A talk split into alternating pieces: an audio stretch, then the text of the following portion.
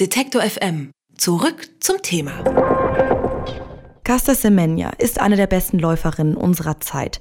Seit längerem befindet sie sich allerdings in einem Rechtsstreit mit dem Leichtathletik-Weltverband IAF.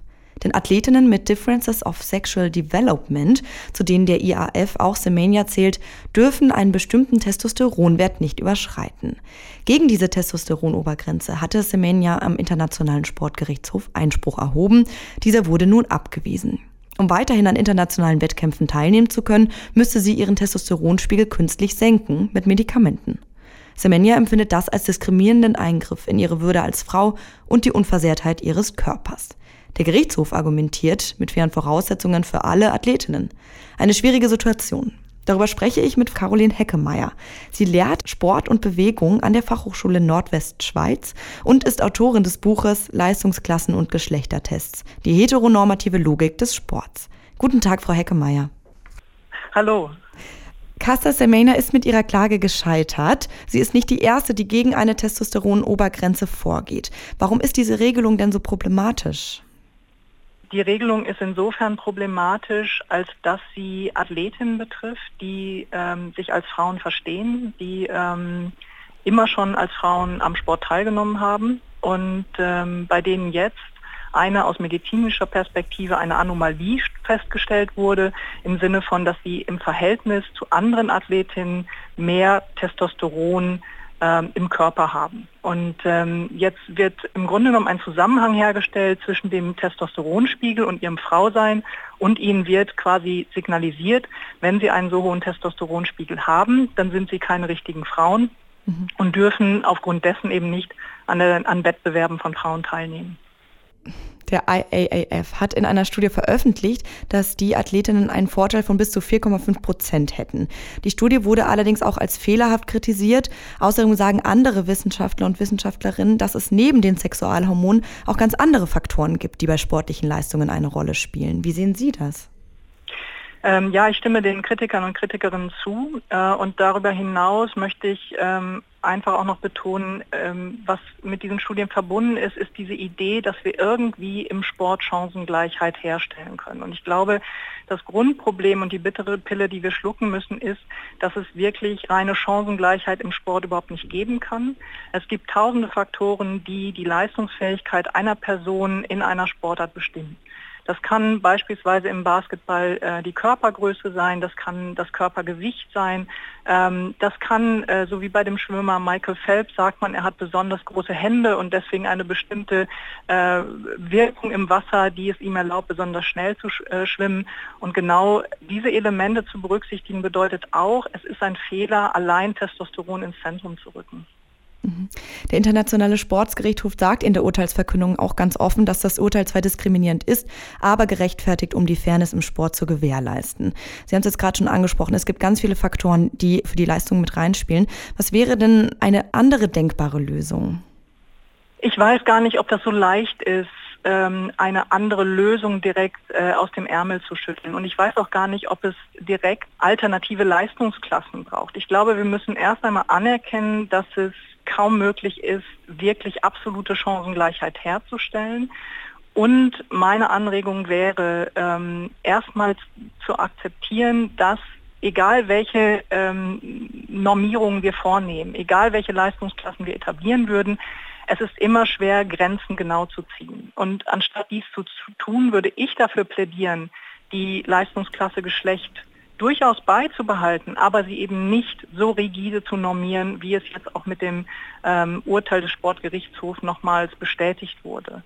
Ähm, eine andere, ein anderer Aspekt ist, weil dies immer wieder auch in den Debatten aufkommt, es geht äh, die Frage um, inwiefern wäre es sinnvoll, eine dritte Leistungsklasse, eine dritte mhm. Geschlechtsklasse mhm. zu etablieren. Da bin ich sehr ambivalent, weil ich glaube, es wäre unheimlich problematisch zu sagen, wir brauchen so etwas wie eine dritte Leistungsklasse, andere oder diverse oder wie auch immer. Denn es würde ganz schnell dazu führen, wenn die IAF oder auch das IOC, also das Internationale Olympische Komitee, sich das Recht rausnehmen würde, Menschen ein bestimmtes Geschlecht zuzuschreiben, dann wäre es eine Sortierung in Männer, Frauen und quasi die anderen. Ja? Mhm. Das wäre genauso problematisch. Was ich aber wichtig finde, ist, dass anzuerkennen, dass es Menschen gibt, die sich als non-binary äh, begreifen, die sich als inter begreifen und die eventuell auch als, als solche sichtbar werden möchten im Sport. Und da wäre es aber ein Schritt seitens der Sportorganisationen, und da spreche ich nicht nur über internationale, sondern auch nationale Sportorganisationen, zu sagen, okay, wir fragen diese Personen, in welcher Weise möchtet ihr am Sport teilhaben?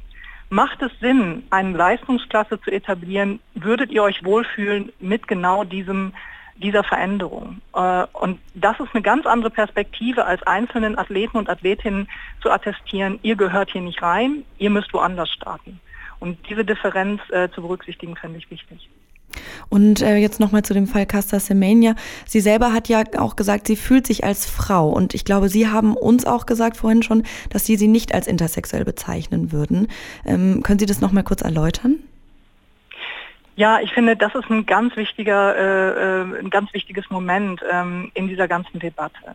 Ähm, der, der Fall in Anführungsstrichen von Casta Semenya wird immer in Zusammenhang mit Intersexualität im Sport verhandelt. Und ich glaube, diese beiden Debatten müssen wir voneinander trennen.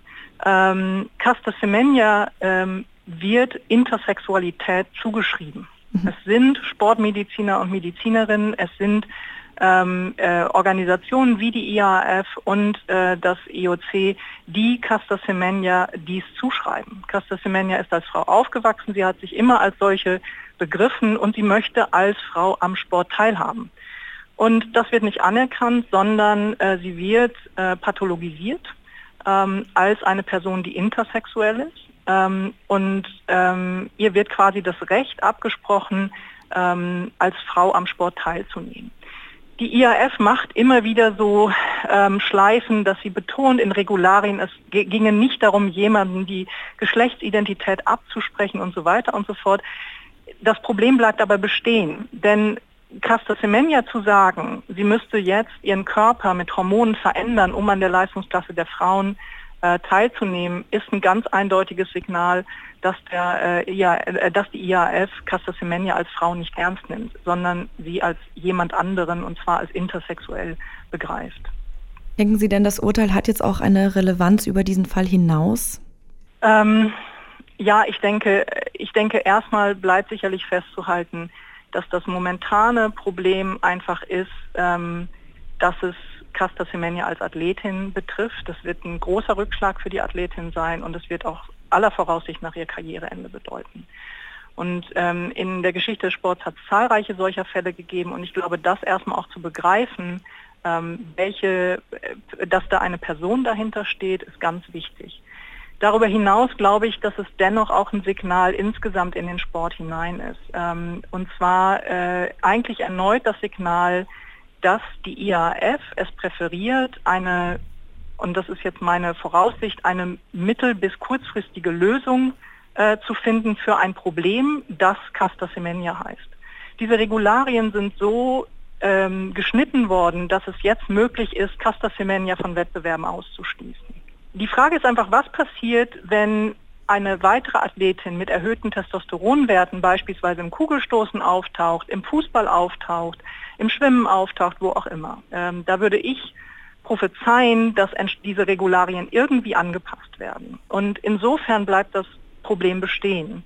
Und, ähm, und ich glaube, es ist nicht gelöst sondern ähm, es wird die IAF und das IOC auch im Anschluss daran, es wird äh, diese beiden Sportorganisationen weiterhin verfolgen. Über das Urteil des Internationalen Sportgerichtshofs zur sogenannten Testosteronregel und die Situation intersexueller Menschen im Sport habe ich mit Caroline Heckemeyer von der Fachhochschule Nordwestschweiz gesprochen. Vielen Dank für das Gespräch. Sehr gern, vielen Dank. Detektor FM kann man übrigens auch live hören. Wir senden rund um die Uhr ein Online-Radio mit Kopf, Herz und Haltung. Im Wortstream mischen wir wissenswerte Themen mit moderner Popmusik und der Musikstream ist der perfekte Tagesbegleiter mit frischer Musik.